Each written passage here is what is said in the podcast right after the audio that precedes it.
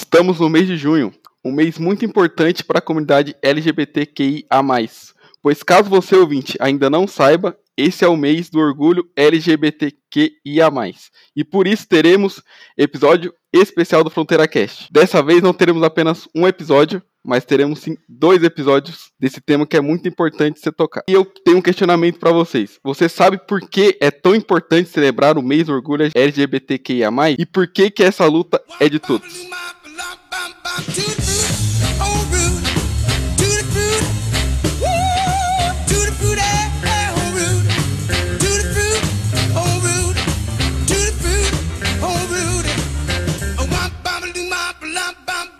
E aí galera, beleza? Eu sou o Vinícius, um dos hosts do Fronteira Cast, e hoje a gente vai fazer um episódio especial do mês do orgulho LGBTQIA.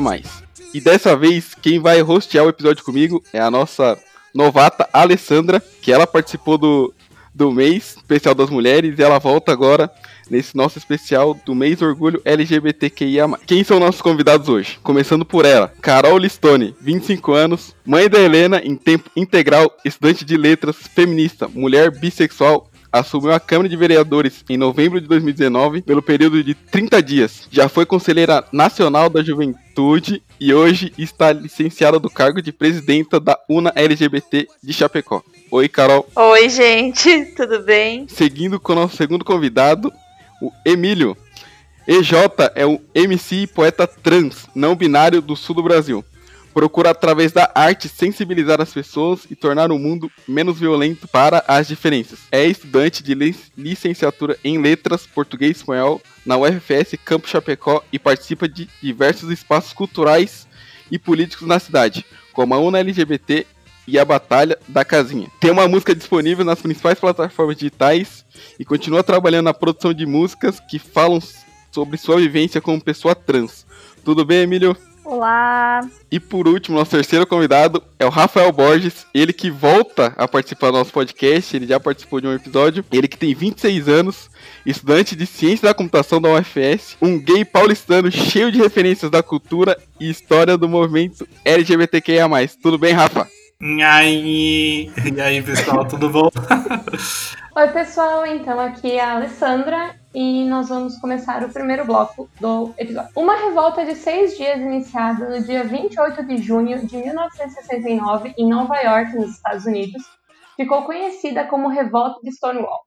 Ela tem esse nome pelo local onde tudo começou, o bar gay Stonewall Inn. Muitos estados americanos ainda tratavam como crime relacionamentos homoafetivos. Em Nova York, as pessoas eram obrigadas por lei a usar roupas de acordo com seu sexo biológico e os bares não podiam vender bebidas para homossexuais. Uh, então, muito se passou, né, desde a revolta de Stonewall, e para cada letra da sigla LGBTQIA+, quais seriam os direitos, as questões, os debates que ainda não foram conquistados e por quê? Tá, eu acho que uh, quando a gente fala né, de Stonewall, é muito importante a gente uh, falar sobre como esse evento, esse acontecimento, né, ele não aconteceu do nada, ele não aconteceu sem uma motivação, né? Para além da, da política proibicionista que existia nos Estados Unidos de criminalização das relações homoafetivas, né, onde eles detiam pessoas que eles identificavam principalmente como homens vestidos de mulheres, que na verdade eram pessoas trans, né? Um, eles, além de deter, muitas dessas pessoas foram mortas na, nessas, nessas batidas e nessas detenções. E o, o bar do Stonewall Inn, ele era um gueto onde, por muito tempo, a população LGBT se sentia segura por várias políticas que a própria comunidade dali é, tinha de prevenção das violências, né? E quando isso acontece, quando as, uh, as batidas policiais aconteciam no Stonewall Inn, eram sempre com muita violência. E até o momento em que a população LGBT daquele espaço se, se sentiu encorajada a reclamar a sua dignidade, né? E aí começou essa revolta. E é importante frisar que essa revolta foi extremamente protagonizada pelas pessoas trans, é, na sua grande maioria pelas mulheres trans que faziam shows na dentro da boate, né? Então, pessoas trans, pessoas drag queens, é, essas pessoas são as que protagonizaram essa revolta e que hoje são aí a, a, a história do nosso movimento, né? E como pessoa bissexual, você falar sobre Stonewall para uma pessoa bissexual é, é algo muito diferente, porque naquela época a luta era muito gay, né? Muito mais centrada na pauta dos homens gays e aos poucos das mulheres lésbicas. A população bissexual, ela só foi reconhecida ali na década de 90 nas, nas nossas siglas do movimento LGBT. Mas na, na luta no Stonewall Inn, nós existíamos já. Então, a invisibilidade de algumas uh, parcelas também da população LGBT, ela existia muito por falta de conhecimento, mas porque a gente precisava também desse momento de visibilidade, principalmente das pessoas trans, das pessoas lésbicas, das pessoas gays, porque era o momento onde elas estavam sempre e ainda seguem sendo, né, as que mais uh, sofrem com a violência LGBTfóbica no mundo, né. Então, acho que é importante essa essa esse enredo de dizer que o Stonewall Inn não aconteceu por um acaso. Ele aconteceu depois de muito tempo de massacre à população LGBT nos Estados Unidos, né? É, como a Carol falou, a luta das pessoas trans, ela sempre foi relacionada aos direitos básicos, né? Então, as mulheres trans, principalmente as travestis, elas são assassinadas todos os dias, né? Elas são violentadas, elas são assassinadas e hoje, se a gente for parar para pensar, não mudou muita coisa na prática, né? A gente tem leis que reconhecem a existência das pessoas trans, mas na prática a gente continua morrendo, né? E as, e as pessoas trans, no, é, no nosso país, é o país que mais mata pessoas trans no mundo. Então é um país extremamente violento. E agora, com essa onda, esse discurso violento de ódio contra a diversidade no nosso país, isso se agravou muito. É, então as pessoas trans sempre buscaram por direitos básicos, sabe? Direito de poder andar na rua sem ser agredido na rua por estar tá usando a roupa que quer, por estar tá se portando da forma que, que se sente mais à vontade. As pessoas, os corpos trans, eles são marginalizados, eles são crucificados, né? Os corpos trans. Eu acho interessante é, comentar uma, um assunto bem recente, né? Que é esse Face App, que tem bastante gente utilizando. É, como o corpo trans, essa transição de gênero no corpo, que nem é uma opção feita por todas as pessoas trans, né? Mas a grande maioria, como isso é esse aplicativo deu brecha para que as pessoas utilizassem de uma forma eh, pejorativa, sabe? Muitos comentários assim, ai, nossa, olha, eu fiquei parecendo uma travesti, olha, sabe, com um tom assim de realmente pejorativo. E a gente sabe que os corpos trans, eles são negados, eles são usados, por exemplo, os personagens de comédia, a comédia hoje no nosso país, se a gente for assistir um exemplo, o Zorra Total, não sei se eu posso dar esse exemplo, mas os personagens totalmente estereotipados e, as, e a mulher trans como ridícula, né?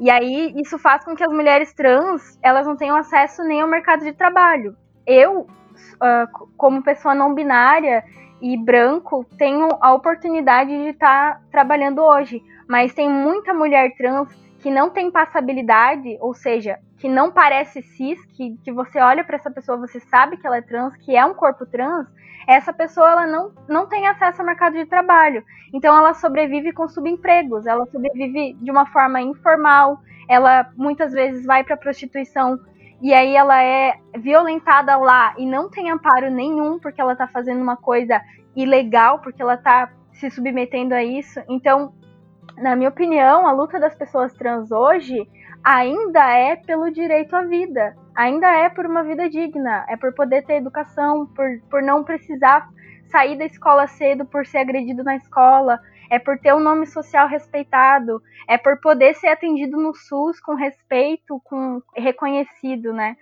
É, eu sei que eu tô falando bastante, mas a ciência por muito tempo ela foi feita por homens brancos e ricos. Então, o reconhecimento de corpos diferentes ele sempre foi é, taxado como doença. As pessoas trans sempre foram doentes, né? doentes, monstros, tudo aquilo que vocês falaram que naquela época do Stonewall, né, as pessoas tinham que se defender. Hoje, a gente ainda se defende disso. Então, eu acho que a nossa luta ainda é pelo direito à vida. Da, da parte que me compete como uma mulher lésbica, eu acho que, que um dos principais pontos que a gente tem que se atentar ainda nos dias atuais é a violência uh, médica, né? Essa invisibilização que muitas vezes uh, as pessoas trans e não binárias também passam, né? É o fato da gente ter acesso e atendimento de qualidade Uh, em, em, espaços que normalmente são de, designados a corpos femininos, né? Seja ginecologista, então muitas vezes a, a mulher lésbica ela chega nesses espaços e ela tem uma desconsideração e um tratamento uh, muito desumanizado, né? Bom, se você não se você não faz sexo com homens, porque você está aqui? É uma falta de informação e, e de noção mesmo de como tratar as pessoas nesses espaços que tem que ser muito revista, principalmente pelos profissionais da saúde, né? Que estão ali justamente para nos cuidar, né? No que a gente for, no que a gente precisa e acabam tendo esse descaso e muitas vezes um tratamento extremamente violento. Né? A comunidade LGBTQIA+, a gente tem que lembrar que nós somos uma comunidade. Né? Então, a gente tem que lutar pelo direito de todo mundo e não pelo direito de cada letrinha apenas, né? E a gente tem que entender que cada uma dessas letrinhas tem sua particularidade e que todo mundo tem que participar tanto na garantia dos direitos e na garantia de vida digna para cada uma dessas pessoas. No caso, atualmente, a demanda que a gente mais tem como comunidade são das pessoas trans né, por questão de, respeito à vida dessas pessoas, porque nós estamos num país que mais mata pessoas trans, como já foi comentado anteriormente. A, a gente precisa trazer incentivo para que essas pessoas possam estar mais presentes em espaços a quais elas não estão, não por uma questão de opção, mas por muita questão de, de preconceito e de não ter oportunidade, né?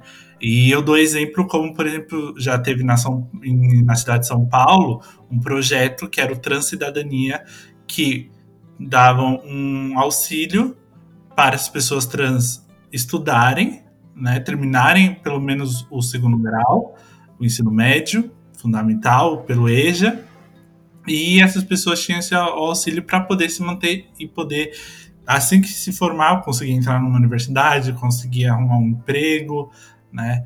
Então, acredito que trabalhar a, a comunidade inteira em prol da, das pessoas trans, que é uma frente muito importante da luta dos direitos LGBTQIA+, que são as pessoas que mais sofrem, que são as pessoas que mais dão a cara a tapa na luta no dia a dia, porque só de estar vivas, essas pessoas já estão lutando politicamente.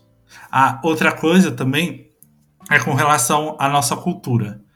Né? A gente precisa, como comunidade, reforçar e trazer e espalhar muito mais a nossa cultura, a nossa história e o que a gente representa na sociedade.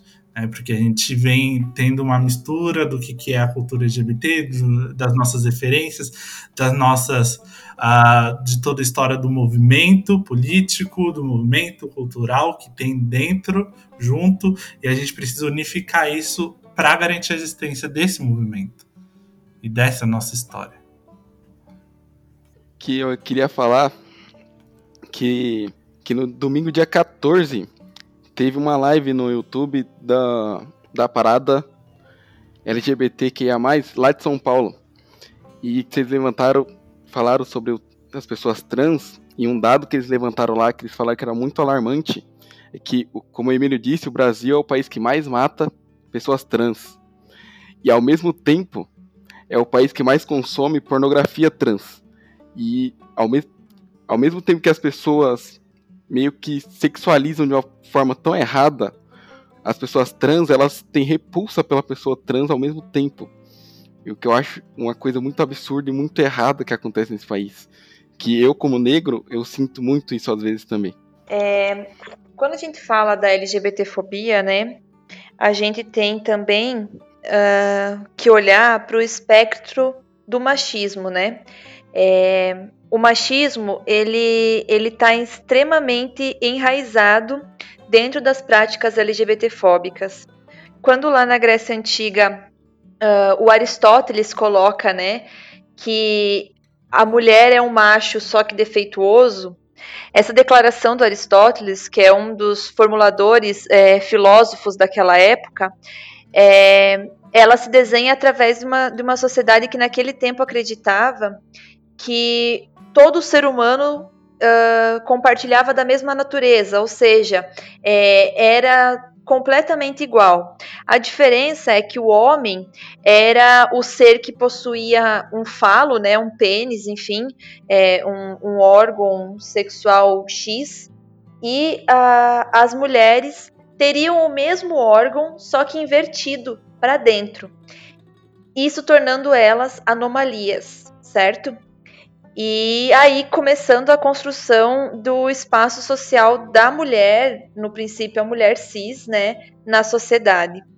E essa essa determinação desse espaço social da mulher cis é determinante para a construção de todas as relações sociais a partir disso. Por quê? Porque todo mundo que performe é, algo próximo à feminilidade ou próximo ao que é subentendido na sociedade como um padrão de mulher é, é violentado e é visto como ainda uma algo subjugado. Então, quando a gente fala da, dos corpos trans, e o Emílio traz isso de uma forma brilhante na fala dele, e com todo o caráter de fala também, a gente uh, percebe que socialmente, quando há esse processo uh, dos corpos trans se colocarem no, na sociedade, eles trazem para a sociedade esse caráter de deslegitimação do que é posto, deslegitimação da honra que os sexos biológicos trazem nas relações e da desonra diante do sistema patriarcal que a gente vive, sabe? Então, é por isso que os corpos trans só são consumidos, e é, é bem essa fala, né? Eles só são consumidos é, nas reproduções pornográficas, na satisfação sexual. Eles não são uh, vistos e reconhecidos como, corp como corpos quando estão ocupando a sociedade em qualquer outro espaço. E aí, para concluir, eu queria trazer um exemplo muito claro. Em Xanxerê, nós temos uma, uma organização da UNA, né? E lá na UNA, a secretária da UNA LGBT de Xanxerê era uma mulher trans, a Carol. E ela era garota de programa na cidade. E nós, no dia 7 de setembro de 2017, se não me engano, fomos às ruas desfilar no, no, desfile cívico da cidade e a Carol estava nesse desfile. Dez dias depois, a Carol foi encontrada morta, violentada, é, sexualmente violentada, é, com o seu corpo desfigurado, e ficou muito claro de que ela era um corpo trans assumindo um espaço de poder e desfilando pela cidade dizendo que existe. E aquilo foi um recado não só para as pessoas trans, mas para a UNA como um todo, de que aquele corpo não, é, não era o lugar dele ali. E desde então a UNA LGBT de Xanxerê tem feito ações extremamente extensivas para dizer que os corpos trans existem e eles merecem os espaços na sociedade assim como todos nós, né?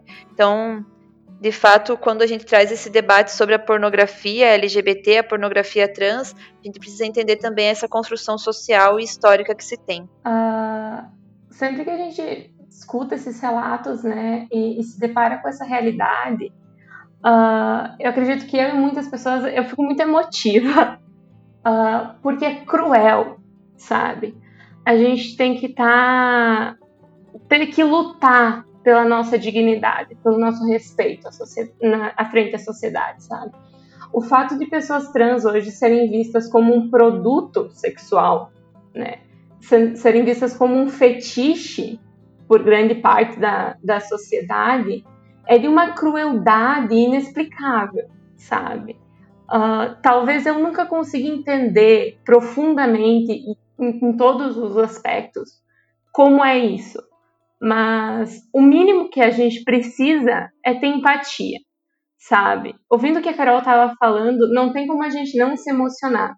Ver uma mulher trans uh, tendo o direito dela de ser livre, né? De se expressar, de ocupar seu, o seu papel, de lutar pelos seus direitos, ter uma, a vida talhada dessa maneira, sabe? S são por essas questões que a gente não pode nunca desistir e não pode nunca se calar.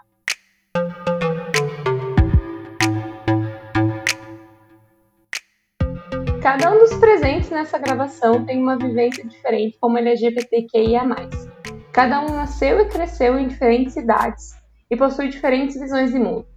Como a vivência de cada um interfere na maneira que nos entendemos LGBTQIA+, Bom, para mim essa essa questão ela é muito gigante, porque eu venho de São Paulo, né? São Paulo capital, e lá a gente, né, tem todo uma cultura LGBT, tem todo um movimento gigantesco, tem é muitas, são muitas pessoas.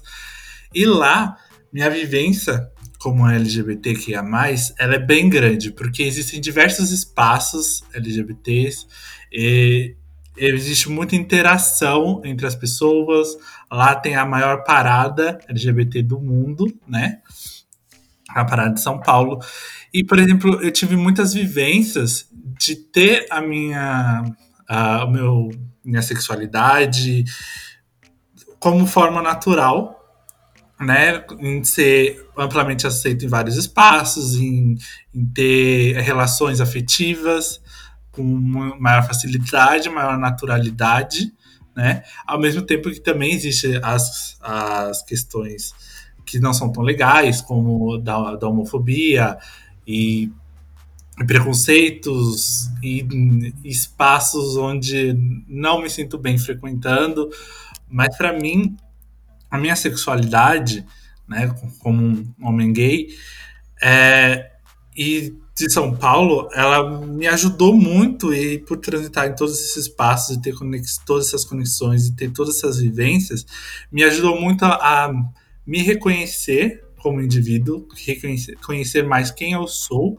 o que eu represento e me aceitar muito mais fácil, né? Como, lógico, tem uma trajetória bem grande de autoaceitação, mas a partir do momento que eu pude vivenciar, ter essas vivências, estar nesses espaços, conhecer essas pessoas, eu pude é, me sentir muito mais confortável com quem eu sou, tanto que hoje minha sexualidade é uma coisa tão natural na minha vida que não, não chega a ser mais uma questão, né, nos espaços onde eu vou, né, a princípio, né, lógico, para as outras pessoas até pode ser, e para mim não é, então, é, tá nessas vivências, por exemplo, as festas, os eventos, as comunicações, tudo isso, toda essa amplitude de todos esses lugares, de todas as coisas, foram que me, ajudar, me ajudaram a autoaceitação e, tra e trazer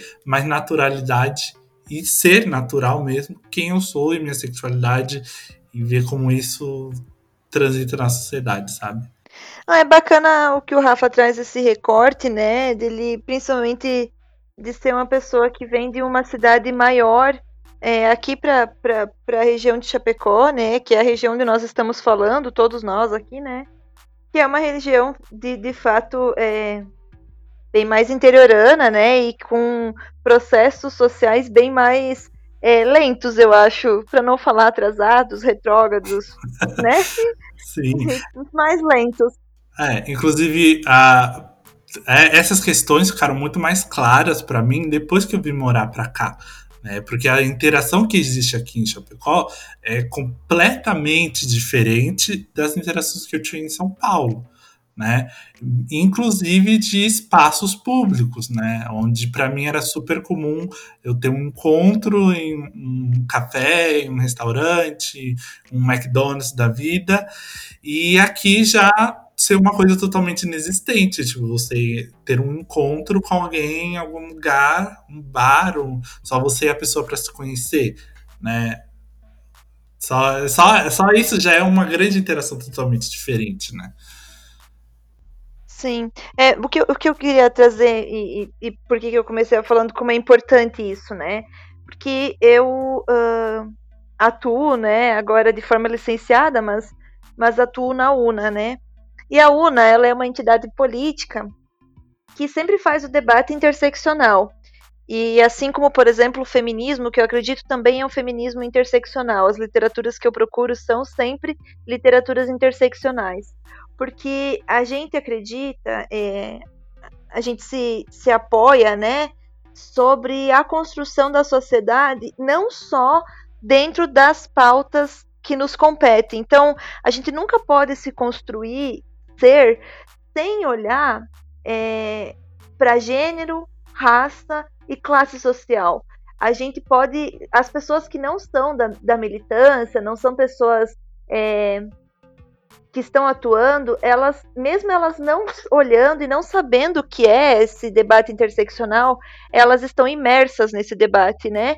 Porque a diferença entre eu, Carol, mulher bissexual, que sou cisgênera, é, que tem uma classe uh, social específica, né? Não, não sou da alta classe, mas também não sou uma pessoa das, da, da menor classe social da nossa região. É, eu, eu transito na sociedade de uma forma muito diferente do que aquela mulher trans, periférica, negra, sabe? Ou é, das pessoas não binárias. Então, nós precisamos sempre é, fazer o debate atentando para essa questão de raça, é, de gênero, mas eu sempre pontuo a questão da classe social. É, se tem algo que a gente precisa debater em todos os movimentos sociais, seja eles identitários, seja eles étnicos, seja eles, é, enfim, um, regionalizados ou não, a gente precisa debater a classe social, porque o que uh, diferencia muito a forma com que você vai conseguir se colocar na sociedade, a forma com que você vai ter passabilidade na sociedade, já que a gente utilizou essa, essa palavra, né, também para falar sobre as pessoas trans, mas o, o gay rico, a lésbica rica, a pessoa bissexual rica, ela tem uma, uma aceitação dentro da sociedade. Muito diferente das relações que acontecem com toda a população LGBT pobre que está no mercado de trabalho, que são as pessoas que, por exemplo, não conseguem terminar, né, concluir o seu ensino regular, que não conseguem acessar a universidade, que têm o direito à, à, à profissionalização negado, que tem o direito à saúde negado porque no Sistema Único de Saúde que é atendido tem que enfrentar altas filas para poder ser atendido para um processo de hormonização, por exemplo, porque não consegue pagar um endocrinologista, ou as mulheres lésbicas, as mulheres trans que são atendidas e têm a sua sexualidade negadas por desconhecimento do atendimento no Sistema Único de Saúde. Então, quando a gente vai falar é, como é que a minha vivência interfere nisso, é se colocar também dentro de um debate de classe, certo? Porque até aqui em Chapecó a gente é, tem esse espectro. Principalmente as pessoas da população LGBT que são ricas, elas estão em todos os cantos, inclusive nas redes sociais, nos telejornais, e a população LGBT das outras classes está subnegada ao subemprego, as ruas ou a acontecer como o Rafa colocou, né? A gente, o pessoal que é de fora, que vem aqui para Chapecó estudar, morar, além da LGBTfobia, sofre com a xenofobia da nossa região. A xenofobia, esse medo do diferente, esse preconceito com as pessoas que vêm de fora. Então, é importantíssimo a gente reconhecer esses três debates, né? Não só nosso gênero e nossa sexualidade, mas também a nossa classe social, a nossa etnia, né? Eu queria complementar isso que a Carol falou, porque como é importante a universidade, né? O acesso à universidade federal. Eu sou uma pessoa pobre, mas eu não sou assim uma pessoa de origem periférica, por exemplo, né? E aí, é, pensando nisso, eu tive dentro da Universidade Federal um acolhimento que muita pessoa trans não teve. Eu tive acesso ao uso do nome social na universidade, a conversar com as pessoas, ler artigos, ler teorias, falar sobre isso, falar sobre o que eu sou, falar sobre as pessoas LGBT de uma forma mais institucionalizada, que a pessoa periférica não vai ter. Ela não vai ter acesso à informação sobre o que é ser trans, sabe? Hoje, se você pesquisar na internet, você acha muita coisa. Coisas boas e coisas ruins. É, então, eu acho que é muito importante a gente se colocar no lugar dessas pessoas, né? Elas, na maioria das vezes, vão trabalhar em comércio, lojas que, que exploram, em fast food, não vão entender quem elas são completamente, vão passar por rejeição familiar. É, e muitas pessoas LGBTs são expulsas de casa, né? Não tem esse é, não tem essa independência para sobreviver. Então é uma luta para sobreviver acima de tudo. E outra coisa que eu acho interessante falar é que além da informação, muita gente não tem acesso ao pensamento crítico, né? Até essa consciência de classe que a Carol estava falando, sabe? muito LGBT que é, apenas luta para sobreviver e não consegue nem ter o pensamento crítico sobre a própria comunidade. Então eu acho bem interessante a gente se colocar no lugar dessas pessoas, né? E outra coisa que eu queria falar é que como a nossa cidade, ela é uma cidade extremamente coronelista, ela é uma cidade que conservadora, que ainda julga, que ainda tem muito firme os estereótipos de gênero, os estereótipos sobre as pessoas LGBTs, ser uma pessoa LGBT artista, ser uma pessoa LGBT que está na universidade, que está produzindo ciência, que está aparecendo, que está falando, ou como a Carol, uma pessoa que, que coloca a cara na política, é ser pioneiro, é ser referência, é criar referência para que outras pessoas vejam em você a possibilidade de estar nesses espaços também, né? Em, em complemento ao que a Carol e o que o Emílio falaram, uh, ter essa, essa visão e esse, essa conversa, né? Sempre inter, interseccional é, é fundamental para a gente entender a nossa própria existência. Não só para fundamentar um argumento ou qualquer, outra, ou, ou qualquer outra coisa. Se a gente não, não, não nos compreender uh, considerando todos esses aspectos que nos atravessam, né, para nos constituir, a gente não, não sai do chão. Uh, isso que o Emílio colocou de, de não, não conseguir, não, não ter tempo, às vezes, não ter recurso para conseguir refletir e ter um pensamento crítico sobre a própria Constituição, sobre a própria existência, é, é muito grave, e quando, quando o Emílio estava falando disso, eu lembrei da minha família. Uh, eu nasci em Quilombo, é uma cidade daqui da região, mas toda a minha família é de Irati, uma cidade menor ainda. Uh, tem 3 mil habitantes, assim, Irati tem três ruas. Uh, e sempre que, eu, que a gente conversa, debate essas questões sobre o que nos forma LGBT, né, como nos entendemos, eu tento pensar como seria para minha família, né, ter essas conversas. Porque às vezes a, a realidade pode ser tão dura com, com as pessoas que, que não, não sobra tempo, enfim, não, não há como ter um olhar sobre a, a existência LGBT. Uh, ah, eu nunca contei para os meus avós maternos, por exemplo, que eu sou lésbica. E só de pensar em ter essa conversa com eles, eu tenho um certo terror, sabe?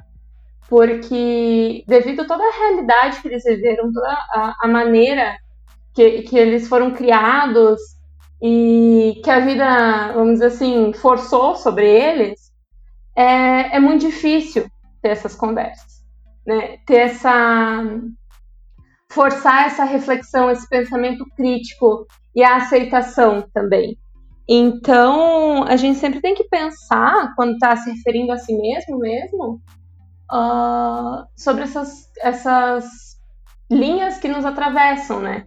Eu não sou só lésbica, eu sou uma mulher branca, eu sou uma mulher branca que teve muitos privilégios na vida, eu pude estudar numa escola privilegiada, eu pude fazer um milhão de, de cursos, eu estou numa universidade federal agora, muitas coisas que muitos dos meus familiares, por exemplo, nunca vão ter acesso ou nunca tiveram acesso na vida deles. Então, a gente sempre ter esses recortes em mente é fundamental para a gente fazer uma discussão, até para não cair né, numa discussão rasa, como se a nossa existência se baseasse na nossa opção sexual, por exemplo. Ou melhor, não, na nossa sexualidade. Eu fiquei escutando vocês aqui, fico até emocionado. De verdade. é verdade. Dizer de explicar para as pessoas mais velhas assim é muito complicado. Porque é realmente outra época. E é, são outras vivências, é outro tipo de criação. E, tipo, eu sou bissexual. E para explicar bissexualidade para essas pessoas mais antigas? Que você tem. Você tem como orientação sexual ser bissexual. Você gosta, você pode ficar com homem, mas você também pode ficar com mulher. E como é que você vai explicar? Porque essas pessoas é muito é muito binário. Ou você fica com homem ou você fica com mulher. E aí você se você aparecer com a eu, por exemplo, aparecer com uma menina lá, vai ser super festejado. E se eu for aparecer com um menino, aí virou viado de forma pejorativa. E isso é muito complicado. Sabe, Vini, que eu fico com muita preocupação porque quando a gente fala sobre o, deba sobre o debate bissexual, isso também perpassa não só com os velhos, né? Perpassa também com uma grande parte das pessoas que acha que as pessoas bissexuais se tornaram lésbicas ou se tornaram gays é, conforme as suas relações, ou se tornaram hétero, enfim, né? É, isso é muito complicado. Mas é, enfim, eu acho que a gente tem um grande desafio a construir nova sociedade para as novas gerações. Acho que com as gerações mais antigas, os nossos avós, nossos tataravós, nossos bisavós, a gente precisa ir fazendo uma, uma coisa meio paliativa para que a gente consiga sobreviver, existir, mas também não ser violentado, né? Porque eu acho muito ruim quando as pessoas cobram que a gente tome posicionamento com a família, sem entender que às vezes pode ser o nosso principal espaço de violência à própria família. Lógico que é importante fazer o debate para dentro, né, conscientizar da nossa sexualidade para as famílias, mas cobrar isso da população LGBT é reviolentar ela, porque a principal e a primeira violência que a gente sofre é dentro do seio da família. Então, você olhar para essa pessoa LGBT e dizer assim que, você, que ela só vai ser LGBT por completo a partir do momento que a família dela reconhecer ela, é você chancelar a vida dessa pessoa a, ao caráter e a decisão da família dela. Isso é muito violento, né? Eu acho que a gente tem que se entender, se conectar com nós mesmos, nos compreender e fazer o trabalho que a gente consegue. A gente não pode abrir a cabeça das pessoas e enfiar as coisas dentro, né? Infelizmente. Não, isso que a Carol tá falando é, é, é fundamental, né? Entender os limites da outra pessoa também e a segurança da outra pessoa. Eu, por exemplo, eu sabia que eu podia chegar para os meus pais, essa cena foi ótima, inclusive. Chegar para meus pais, sentar eles na cadeirinha e falar: então, pessoal, tem um negócio para contar para vocês. Mas por mais que eu soubesse que meus pais não iam reagir bem, por, por, por mais que eu soubesse que eu ia ouvir tudo que eu ouvi, eu sabia que eles jamais iam me colocar para fora de casa, iam me agredir, enfim. Mas muitas pessoas não têm essa segurança. E, e tentar forçar essa saída do armário, entre aspas, né, é, é mais uma violência porque você prefere que a pessoa se assuma e corra um risco de vida do que ela consiga ter uma existência pacífica na família dela. Beleza, vai ser uma existência às vezes um pouco mentirosa? Talvez. Mas isso cabe àquela pessoa entender quais são os limites dela naquela família, né? Ainda mais quando a gente está falando de jovens que são dependentes financeiramente dos pais, dos avós, enfim, que caso a família vire as costas, não tem para onde ir. Sim, é, e tem mais uma outra coisa muito importante, né, com relação a essa, esse, toda essa discussão, é que às vezes a gente ainda nem se reconhece, ainda nem se compreendeu por inteiro e, nos é cobrado e nos é apontado que ah, você é gay, você é lésbica, você é trans, tipo, é apontado na, pra gente e às vezes nem nós nos entendemos ainda para a gente poder chegar ao ponto de conversar com a família, se a gente já se sente confortável com quem a gente é. Falando aqui da, da minha vivência, tipo, eu demorei bastante tempo para me aceitar, foram cerca de sete anos, né? E nesse período, por mais que pessoas já sabiam antes de mim, né? Tinham essa certeza antes de mim, uh, é, é, foi preciso que eu chegasse nesse ponto sozinho, para daí eu ter a necessidade de falar para a família ou não, de, de falar no trabalho ou não, e, e, ser muito mais relacionado com uma necessidade e com um autoconhecimento. Né? E daí, a partir do momento, por exemplo, no meu caso, a partir do momento que eu já estava seguro comigo mesmo, eu já tinha certeza de quem, quem eu sou, o resto foi um processo muito mais tranquilo e orgânico, mas devido a diversos a recortes, diversos privilégios que eu tenho e, e muitas outras questões, né? E o que quanto para outras pessoas ainda tem esse, esse processo, né?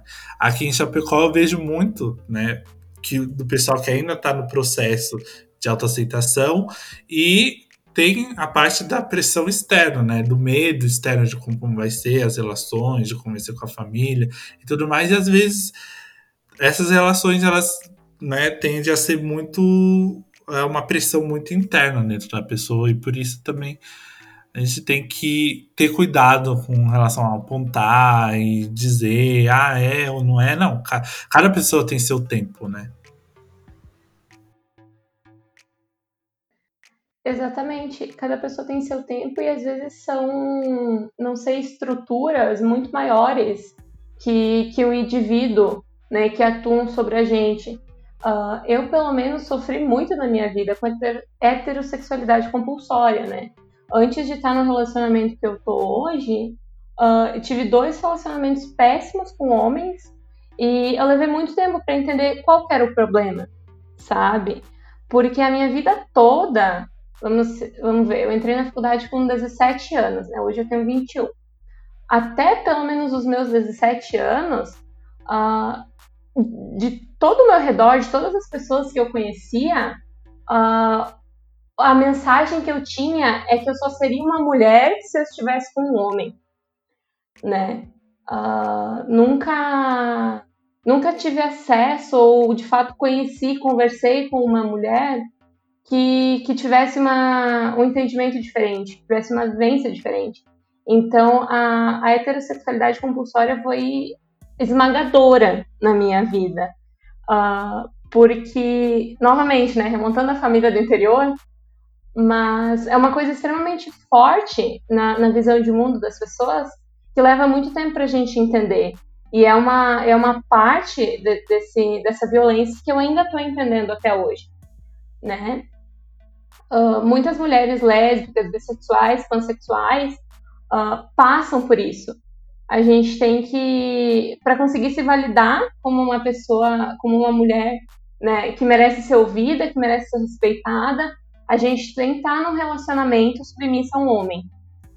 E principalmente aqui na nossa região eu vejo isso com muita, com, muita força, sabe?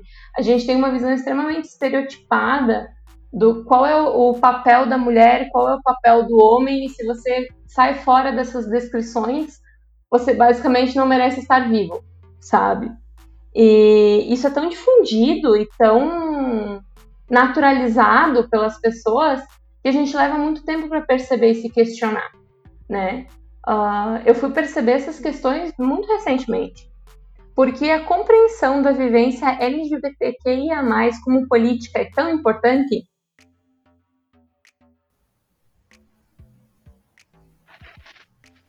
Ali, então, é, a nossa existência é uma existência política, né? A nossa forma de se portar, as nossas relações. É... A sociedade num todo ela é política, mas quando a gente fala da população LGBT, é, nós temos aí quase 27 direitos a menos do que uma pessoa uh, heterossexual. Isso, como um, um, belo exemplo, é o direito à doação de sangue, né? é, que esse mês, na verdade, mês passado, em maio, né, caiu. A gente tinha esse direito negado. E no Brasil, a maioria das nossas conquistas não são por leis. Nós não temos no Brasil nenhuma lei específica que ampare a população LGBT. Por exemplo, o direito ao casamento civil é uma decisão do STF e não uma, uma lei. A criminalização da LGBTfobia é uma decisão do STF e não uma lei. O direito do uso ao nome social é, no SUS ou nos espaços educacionais é um decreto da presidência da República uh, dos anos ali de 2016 e não uma lei. Por que, que a gente reafirma isso sempre, não uma lei? Porque tudo isso é revogável é, e fica à mercê de quem está nos espaços de poder. Então, por exemplo, se uh, o STF der na telha e quiser rever os processos sobre a criminalização da LGBTfobia, ou algum juiz puxar isso de novo para a pauta, o nosso direito vai ficar ali, ó, uh, numa areia movediça. A gente não vai saber se vai conseguir garantir ele ou não. E então, quando a gente fala sobre a necessidade de sempre ser as pessoas LGBTs que se pautam politicamente, defendem os direitos políticos, defendem os direitos civis, é exatamente por causa disso. Porque a nossa vida hoje está nas mãos de quem detém o poder, de quem está nos espaços de poder, especificamente nos espaços de poder políticos. E não é surpresa para ninguém que nesse momento em que a gente vive, principalmente de discurso de ódio, é, de uma necropolítica que decide quem vai viver e quem vai morrer, é, a população LGBT não está na porcentagem de quem é interessante viver. É, a gente vê aí é, desmandos aos montes que, uh, inclusive, respaldam a violência contra a gente. Então, ser um LGBT e ser uma pessoa política é quase que pleonasmo na minha, na minha vivência, assim, porque eu não consigo ser o que eu sou sem cobrar o direito à vida, sem cobrar o direito a ir, a vir, sem ser violentada, sem ser espancada, é, o direito a acessar os espaços que me são de direito, como a saúde pública, a educação pública, a segurança. Então, ser LGBT é ser político. O nosso corpo é político, a nossa sexualidade é política, porque ela causa as rupturas necessárias numa sociedade patriarcal que a gente vive. Então, eu acho que é um pouquinho disso. É exatamente isso, Carol. Inclusive, né, ainda mais porque, tipo, se você, logicamente falando, né, a gente faz parte da sociedade. Logo, a gente tem os mesmos, tem que ter os mesmos direitos que todo mundo. E como você citou, a gente tem direitos a menos. E, e, só por conta disso, e essa existência, e a questão da necropolítica, né? Uh, a, a, nossa existência é importante, né? Nossa existência, nossa existência é política. Estar vivo é político. E a gente, só que, como também a Carol citou, a, os nossos direitos eles podem ser revogados a qualquer momento, porque não são leis, né? São decretos.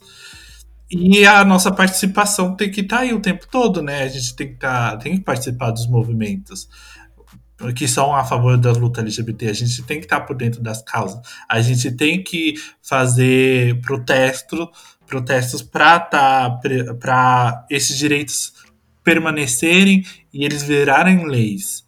Né? E a gente votar em pessoas que são LGBTs, né? LGBTs votando em pessoas LGBTs. E ter a discussão também, né? Discutir sobre as questões políticas, discutir sobre a questão de existência, discutir sobre as vivências, sobre histórias, sobre realidades. Assumir quem a gente é, assumir a nossa sexualidade, assumir a nossa identidade, é discutir o que é certo e o que é errado. É dizer, é defender que a gente pode ser quem a gente é, que, que, que, as condições, né, como a gente se sente bem com quem a gente se sente bem, quem a gente ama, é certo também. E a importância de ocupar os espaços políticos, para além de ser um ser político, a gente precisa ocupar os espaços políticos, a gente precisa ocupar principalmente os espaços institucionais. Isso que a Carol falou sobre as leis é muito importante porque esse ano, por exemplo, tem um deputado querendo colocar um projeto de lei que fala que a, o gênero que ele coloca no projeto como sexo e não gênero, né? Que também é uma outra discussão muito grande, mas que o gênero das pessoas é definido pelos cromossomos. E aí é, a gente entra na discussão de que nós somos seres é, válidos ou não, sabe? Então, se a gente não estiver lá ocupando espaço, fazendo projetos de lei para nós, sendo candidato, sabe? Eu acho que isso é muito importante. Enquanto a gente não ocupar a política, ela vai continuar sendo ocupada por pessoas, homens, héteros, brancos. Eu sei que é difícil, que é uma. que também existe um monopólio, né? Da, da, do... Existe um monopólio dentro da política, do, do legislativo, do judiciário, que são pessoas, e do executivo também, que são pessoas que já têm dinheiro que têm dinheiro para financiar a campanha, que são financiados por empresas.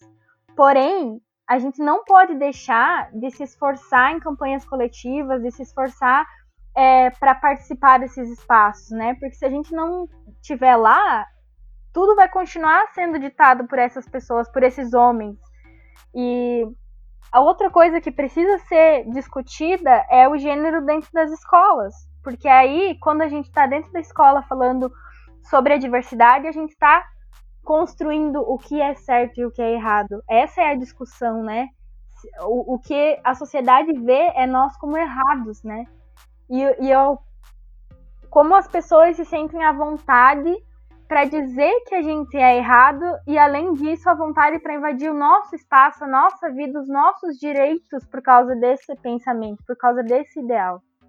Então, uh, a gente precisa entender que, infelizmente, a gente não tem nenhuma batalha ganha, né? E eu acho péssimo a gente estar tá num momento uh, que a gente tenha que se colocar dessa maneira. Uh, eu sempre tive uma, uma briga interna muito grande com, com o fato da gente do, dos grupos que eu participo, né? Sou uma estudante de letras, logo futura professora, sou uma mulher lésbica, sou mulher, uh, o fato da gente precisar uh, atingir os nossos direitos, fazer nossas conquistas através da luta, né? O, o, fato da nossa existência ela não ser uma a garantia de nada, né? A gente não tem nenhum um direito, nada, a gente não tem segurança nenhuma e o que a gente conquistou até agora vai ser mantido, vai ser estabelecido. A gente tem que ter a noção de que a gente está numa constante batalha. E infelizmente, sabe-se lá quando essa batalha vai acabar, né? Por isso que entender que a nossa existência é política é o princípio disso tudo. Porque mesmo que você não queira ser um militante, mesmo que você não queira participar ativamente dessas discussões, a sua existência por si só já é um posicionamento político, né? Ela já é um, um decreto de que pessoas LGBT estão aqui, precisam de atenção e vão ser ouvidas, né? E vão se fazer ser ouvidas. Uh, é muito triste para mim uh, ter que dizer isso. É, em certo aspecto é bastante violento também. A gente tem ter que batalhar pelo que pessoas cis e hétero têm, sabe, dado, porque tem que ser dado. É justamente o que o Emílio falou desse debate do que é certo e errado a gente cresce a partir do momento que a gente se entende com essa negação, como se a nossa existência não fosse válida, né? Que a gente tem que estar tá lutando, batalhando o tempo todo para ser ouvido, para as nossas demandas serem ouvidas, porque para o resto do, do, da sociedade nossa existência não é tão importante. Eu queria dar um exemplo sobre essa questão é, da gente se assumir e se defender enquanto nossa existência LGBT em relação aos não binários, né? Que hoje o não binário, ele é um gênero que ele não é reconhecido institucionalmente, na verdade, nem as pessoas trans no geral não são reconhecidas, né? Dificilmente a gente é, a gente é visto, a gente é lembrado de uma forma positiva, mas é, o não binário, ele é, ele não é visto como como real, sabe? Ainda é uma coisa que as pessoas não, não compreendem, não, não é validado. E quando eu falei sobre mim nos espaços sobre ser não binário, eu lembro da, da resposta que eu tive, inclusive, de um professor. É, mas você sabe que isso são só teorias, né? Então, é, enquanto a gente não diz, olha, eu sou não binário, eu vivo isso, a gente não é lembrado, a gente não tá ali para disputar esse espaço. É, eu tenho um, um, amigo que é não binário também, que recentemente conseguiu colocar na certidão de nascimento dele, que ele retificou, né? O sexo, que ainda é o campo chamado sexo, que para mim tá atrasado isso ainda, né? Mas ele colocou não binário, sabe? Eu acho que isso foi um avanço enorme para o reconhecimento das pessoas não binárias. Colocar isso na certidão de nascimento abre uma brecha para que quando eu vá num estabelecimento, para que quando eu vá numa universidade, quando eu vá no meu posto de trabalho, esteja lá a comprovação da minha existência. Por isso que a gente precisa se defender, a gente precisa ser reconhecido nesses espaços, né? Um, nos Estados Unidos, é, existem 32 uh, definições aceitas de forma jurídica, né, para gênero, inclusive não binário, né, é, então isso é e não é um endeusamento dos Estados Unidos, não, tá? É só uma, uma perspectiva de como é importante trabalhar as políticas públicas, né? Trabalhar a perspectiva do reconhecimento da existência das pessoas. É um outro exemplo muito bacana sobre como é importante ser um, um ser político. O que um aliado pode fazer pela comunidade LGBTQIA? Olha, a primeira coisa que um aliado, né, pode fazer é ouvir a gente. Acho que é o mínimo do mínimo do mínimo é ouvir a gente. E quando eu digo ouvir, não é só ouvir para entrar de um ouvido e sair pelo outro, sabe? É tentar entender, sabe? É deixar que a gente fale, trazer a gente para os espaços, né? E a, e nos ajudar nas nossas causas, sabe? Aproveitar de muitos espaços de privilégio que a pessoa tem para trazer essas questões e trazer com que a gente consiga levantar as nossas pautas, né? Por exemplo, uh, falando no caso político, né? Um, um representante político, um vereador, um, um, prefeito, um governador, seja quem for, trazer as pautas LGBTs e nos seus projetos de lei, né? Isso é, essa é uma forma de ser aliado. E as, no caso, as pessoas que não são representantes políticos também é, reconhecer essas pautas e trazer na discussão e conversar com o, outras pessoas que não são LGBTs para levantar informações, discutir, refletir e não só ver apenas com um olhar de estranhamento. É, acho que esses são os primeiros passos. Tem muita coisa aí que dá para fazer sendo um aliado, mas acho que começando por isso, né, já, já é de grande ajuda. Né? Uh, nesse momento, é muito importante a gente entender o que aliado significa. Né? Há, há um tempo atrás, a gente tinha a sigla GLS, que era gays, lésbicas e simpatizantes. E existe um abismo entre ser um simpatizante e ser um aliado. Né? Um simpatizante é uma pessoa que tolera, é uma pessoa que convive com, é uma pessoa que não faz mal a, ao que é diferente. Agora, um aliado, um aliado é quem vai colocar a mão na massa e vai fazer o trabalho que precisa ser feito. Né? Um aliado, se você, pessoa que está nos ouvindo, se diz aliado da causa LGBT, então é sua obrigação, né? Chegar no, no trabalho de base, conversar com as pessoas sobre consciência LGBT, cobrar seus representantes políticos, né? Dar voz e espaço a pessoas LGBT, da segurança a pessoas LGBT, não basta ir na parada, passar um glitter no rosto e dizer que é aliado. Não é assim que funciona. Né? Se você quer, se você quer se dizer um aliado, então esteja preparado para realmente lutar as nossas lutas. Verdade. Inclusive quando vê uma situação, né, de preconceito, se posicionar, né? Exatamente. Eu ia, eu ia falar isso. Não pode, não pode tolerar nenhum tipo de homofobia. Viu a homofobia, você vai lá e repreende, porque muitas vezes a pessoa LGBT tem até medo dela ir repreender e do que, que vai vir da pessoa, porque ela pode ser agredida muitas vezes. Você sendo aliado, as pessoas têm até mais. Elas ouvem você mais porque, teoricamente, ela te aceita. Exatamente. Use o seu privilégio a favor da comunidade, né? Essa é a grande questão. Não é só estar tá ali quando é conveniente, quando é bonito, quando é uma festa, né? Ou quando é instagramável. Isso.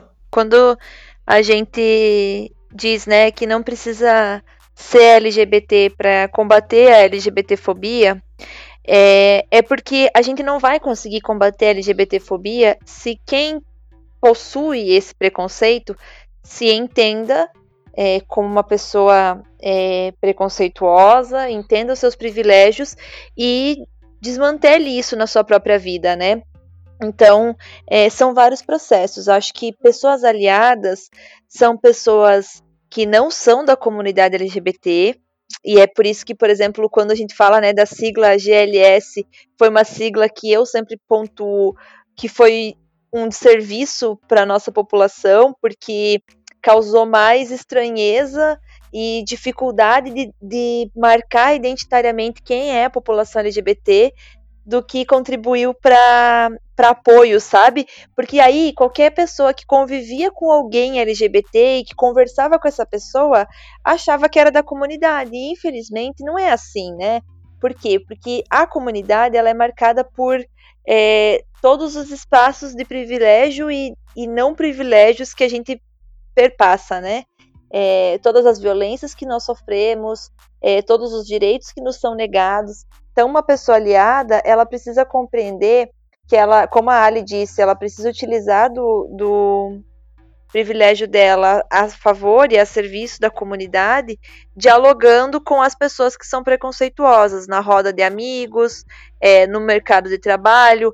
Se você se diz aliado, mas não se inquieta de na tua mesa de trabalho não ter, é, na reunião que você está de trabalho, não ter nenhuma pessoa LGBT, você precisa rever o que, que é aliado para você se na tua, no teu círculo de amigos, mesmo você se dizendo aliado, você não tem nenhuma pessoa trans, você não tem nenhuma pessoa LGBT, você precisa rever o que é isso, porque se você só e aí vamos botar umas, uma aspas aí, né? Mas se você só respeita e aceita a sexualidade das pessoas, a identidade de gênero das pessoas, você não está fazendo nada mais do que o que a gente espera de toda a sociedade, que nos reconheça, né? Porque, inclusive, eu não espero aceitação de ninguém, porque ninguém tem o poder de chancelar quais são as minhas escolhas. Mas eu espero respeito. Então, uma pessoa aliada é a pessoa que pega na mãozinha e luta junto por políticas públicas, por direitos, por tudo. Isso que a Carol falou sobre ter pessoas, é, ter pessoas LGBTs no convívio é extremamente importante. E aí, entrando mais para a questão trans, enquanto você não conviver com uma pessoa trans, você não conviver com todas as, as situações, os sentimentos que essa pessoa passa, você não vai compreender quais são as dificuldades dela em relação ao gênero, quais são as dificuldades dela em relação, em relação aos preconceitos. E aí você não, se você não convive, se você não discute, você não desconstrói as suas ideias sobre gênero. E aí você corre muito mais risco de fazer a pessoa trans passar um constrangimento, de falar alguma coisa que vá machucar ela, porque geralmente a pessoa cis, ela não tem muita noção do que é delicado e do que não é em relação à transgeneridade, né? Falar, por exemplo, questões íntimas com a pessoa, perguntar coisas sobre o genital da pessoa, perguntar coisas assim é, que que machuca, que toca no íntimo, sabe? Que as pessoas perguntam por ignorância, porque elas não têm a sensibilidade de saber como a pessoa trans se sente, né? É um exemplo, mas em relação a sexualidade também, né? Você perguntar coisas que você não. Por ignorância mesmo. Por isso que é tão importante a gente conviver com pessoas LGBT. Todo mundo deveria ter um, no seu círculo, no seu convívio social. Ser aliado não é querer protagonizar o movimento LGBT. Assim como a pauta antirracista, é importante que todo mundo seja antirracista, mas o protagonismo é do povo negro Assim como as pessoas aliadas ao movimento LGBT precisam estar ali como pessoas que estão para ouvir e para agir conforme a nossa luta e não querendo protagonizar esse espaço, porque senão a gente está falando do mais do mesmo. Chegamos ao fim da primeira parte do especial do mês do orgulho LGBTQIA. Esse episódio foi gravado remotamente, seguindo as orientações da OMS.